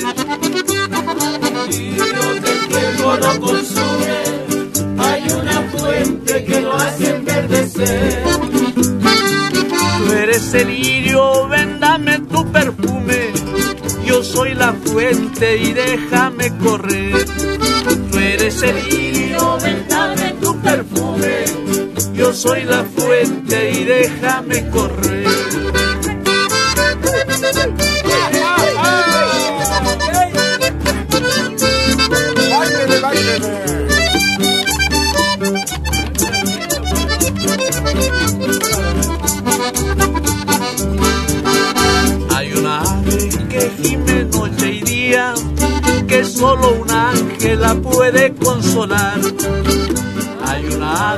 Que gime noche y día, que solo un ángel la puede consolar.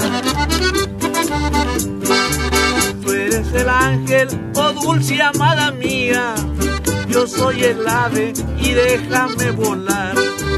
Tú eres el ángel, oh dulce amada mía, yo soy el ave y déjame volar.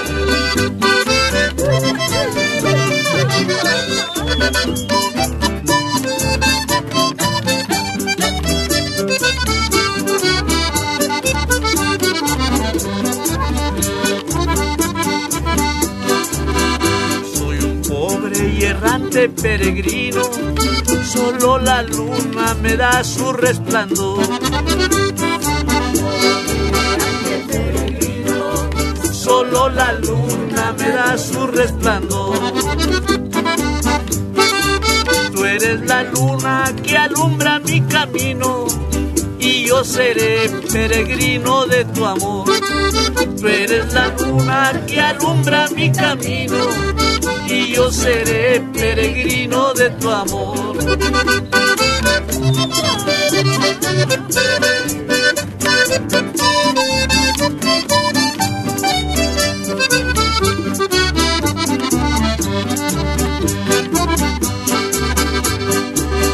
Ya con esto comprendes, amor mío, que yo te quiero con ardiente pasión. Con esto comprendes, amor mío, que yo te quiero con ardiente pasión. Yo te suplico que calmes este fuego de mi pobre y amante corazón. Yo te suplico que apagues este fuego de mi pobre y amante corazón.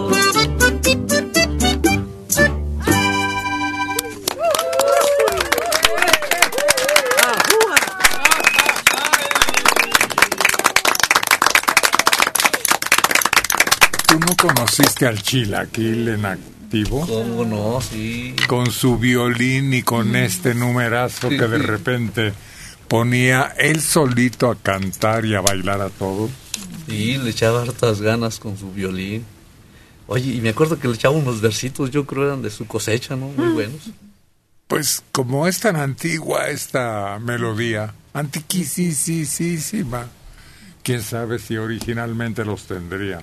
Sí, no, la verdad yo la, la, la oí con él muchas veces, pero sí no tenía como, como, como que le metía otras palabras. Puede ser. Es que el estilo era diferente, ¿no? Como tú la tú la cantas como norteñita, pero él tenía otro. Como que él le echaba otro toquecito, estilito, sí. Y es que además el chilaquil también se juntó con mucha gente así que tocaba y cantaba y iba a lugares donde había música pues de ese tipo que él interpretaba y le gustaba codear así. Y yo creo que de ahí agarraba también toda su música. ¿no? Pero sostenía el violín, la melodía. Sí, sí, sí, sí. Pero un estilo muy particular, ¿eh? Con un ritmo, Bueno, pues parecido, pero distinto es el estilo. Sí, sí. Sí, de repente interpretaba canciones que pues solamente a él se las oíamos, ¿verdad? No, no, casi por fuera ya no. Era costumbre, ¿no? Es que toda su vida fue músico. Bueno, hacía otras labores. Era empleado incluso Sí. de los que ponían y quitaban espectaculares, creo, ¿no? Sí. Sí, a eso se dedicaba. Pero yo le, bueno, todos le llegamos a escuchar canciones que nadie más se sabe. Yo he estado en lugares en donde hay grupos jarochos. Le digo, oiga, hay una que él cantaba que se metía debajo de la cama y luego iba agregando un verso al anterior, un verso al anterior y luego los repasaba todos de que se metía debajo de la cama y no sé qué y nadie más se la sabe. Pues acuérdense de la tiendita que está tan Ajá. larga y que tiene tantas cosas la tienda y interminable y cómo se la sabía toda. Y lo sorprendente es que no lo leía, era todo memoria. de memoria. Es- yo me acuerdo que esta delirio decía que era un tipo marcha, porque había sido de la época de, de la guerra, no sé si de independencia, junto con la de la leva. Cuando llegó se sentaba en el estudio ahí en la XCW como público y le decía a Toño Nava, el- era el que lo conocía desde entonces, oye compadre, eso eran, que será muy difícil que yo pueda entrar en este grupo? Y le decía a Toño, uy, es imposible.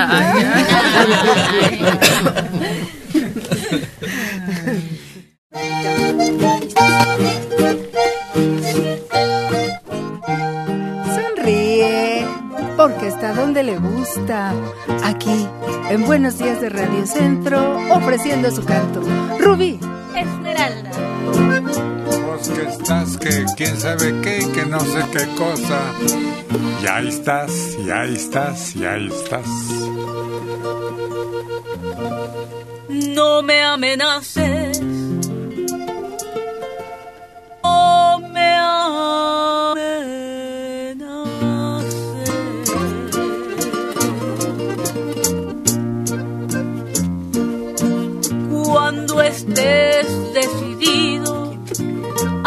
Otra vida, pues agarra tu rumbo y vete.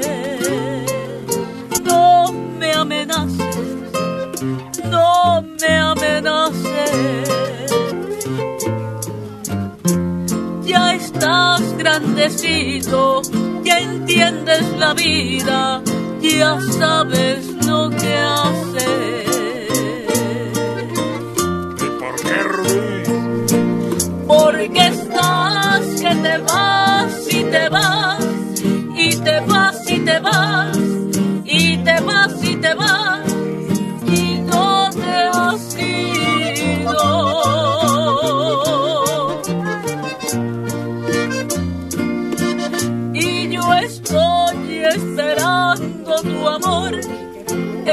esperando tu amor, o esperando tu olvido. ¿A dónde vas que más valgas?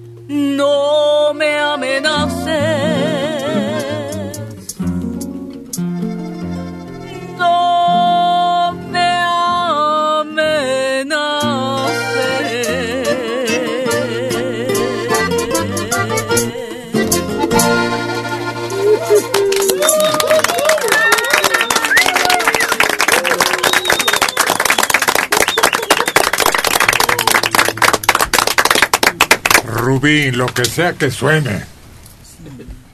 Pero que suene ya. Pues sí. Pues es mejor, ¿no? Ya que te estén diciendo, te va a pasar esto o te voy a hacer esto. De una vez. ¿No? Pues claro. Como dicen, ¿no? ¿Para qué tanto brinco estando el suelo tan parejo? Ándale. Otro refrán que cabe ahí. Sí. ¿Y cabrá otra llamada? ¿Qué? Sí. No te andes con rodeos. No te andes por las ramas. Uy, uy, uy, uy, uy, No te uy. andes con medias tintas. A lo que te truje, chencha. Perro que ladra no muerde. No. Y ya le dijo perro. Oyendo su no me amenaces, no me amenaces. Oyendo un perro. A oídos. No, ¿cómo es? A palabras Necias, oídos sordos. Bueno, Sí, bueno. buenos días. Buen día, señor rector. Para servir a usted, ¿quién es? Señora, eh, me llamo Alfredo Pérez Callejas. Alfredo, adelante. Quería mandarle una felicitación a mi esposa, que se llama Ramona Guillén Salinas, porque hoy es su cumpleaños. Cumple 60 años. Dígale algunas cosas hermosas, Alfredo. Que la quiero mucho y la amo. Bien dicho. La mejor madre para mis hijos y mi mejor esposa. Y que Dios me la conserve mucho tiempo. Ándele pues, ¿qué más? Quería ver si me podría complacer con una canción, eslabón por eslabón. Va para ustedes, con gusto. Gracias, señor rector. No faltaba más. Aquí tenemos al trovador del requinto. Carlos González Tamagotchi. Felicidades, Ramona. De parte de Alfredo, aquí tiene eslabón por eslabón.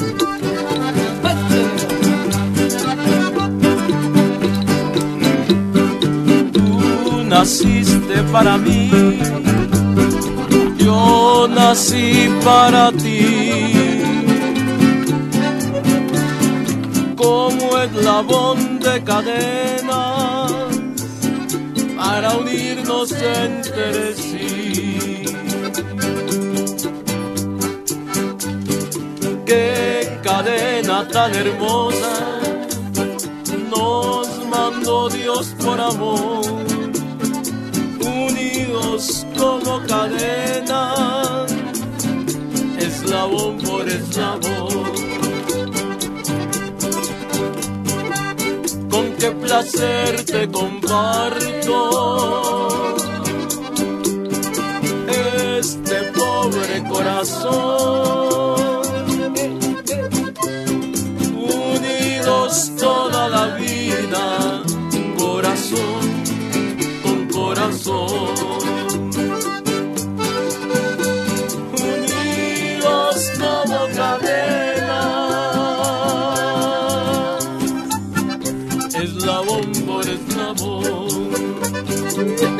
¡Chale, chino!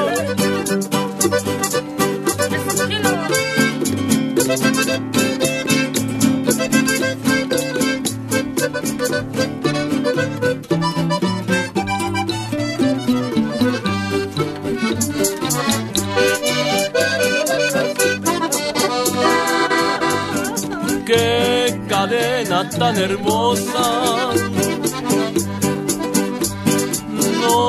mandó Dios por amor. Unidos como cadena, eslabón por eslabón. Con qué placer te comparto.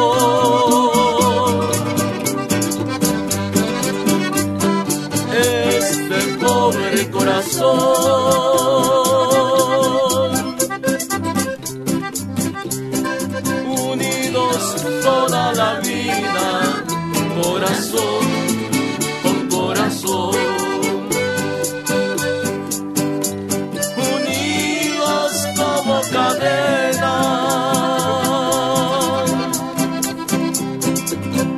Eslabón por eslabón.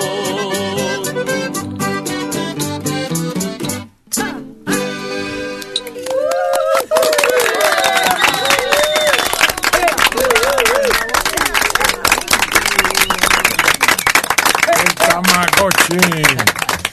Entregándonos su versión de esta. Oye, en tiempo de los chicos malos de Peralvillo, eran cadeneros. Sí. Sí, era con lo que, pues, Sí. daban los... Pero no traían puñal ni pistola. No, y fíjate que también usaban también esa cadena que era de la de bicicleta. Esa también, esa era para... Durísimo. Para, para pegar.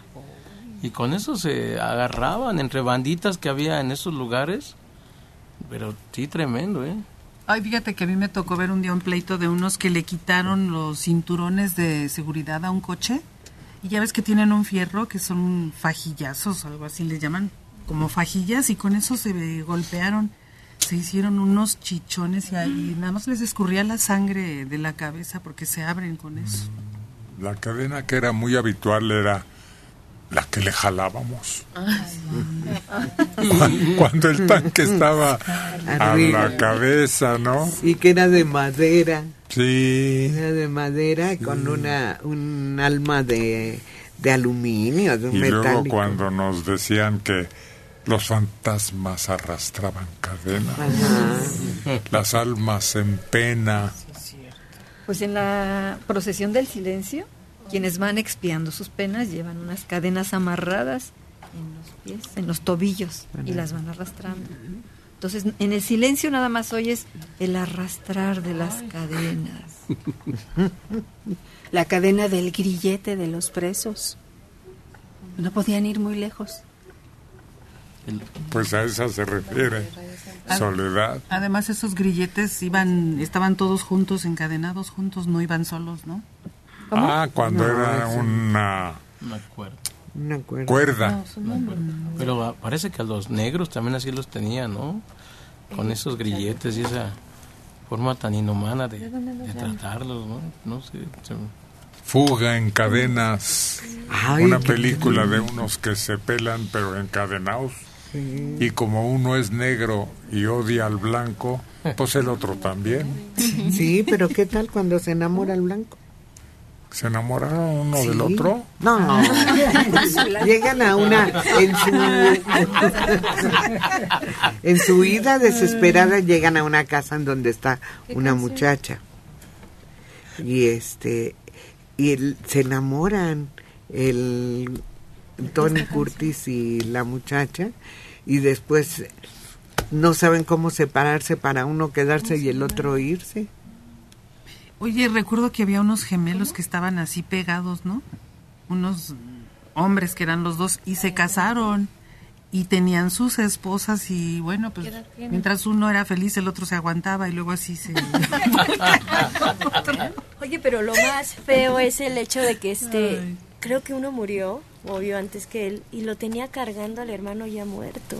Eso es como que lo más espeluna- espeluznante, ¿no? Lo más horrible. Se murió del susto El otro se porque podrían haberlos separado, pero en ese tiempo no existía esa cirugía. Años después supieron que sí, era factible separarlos.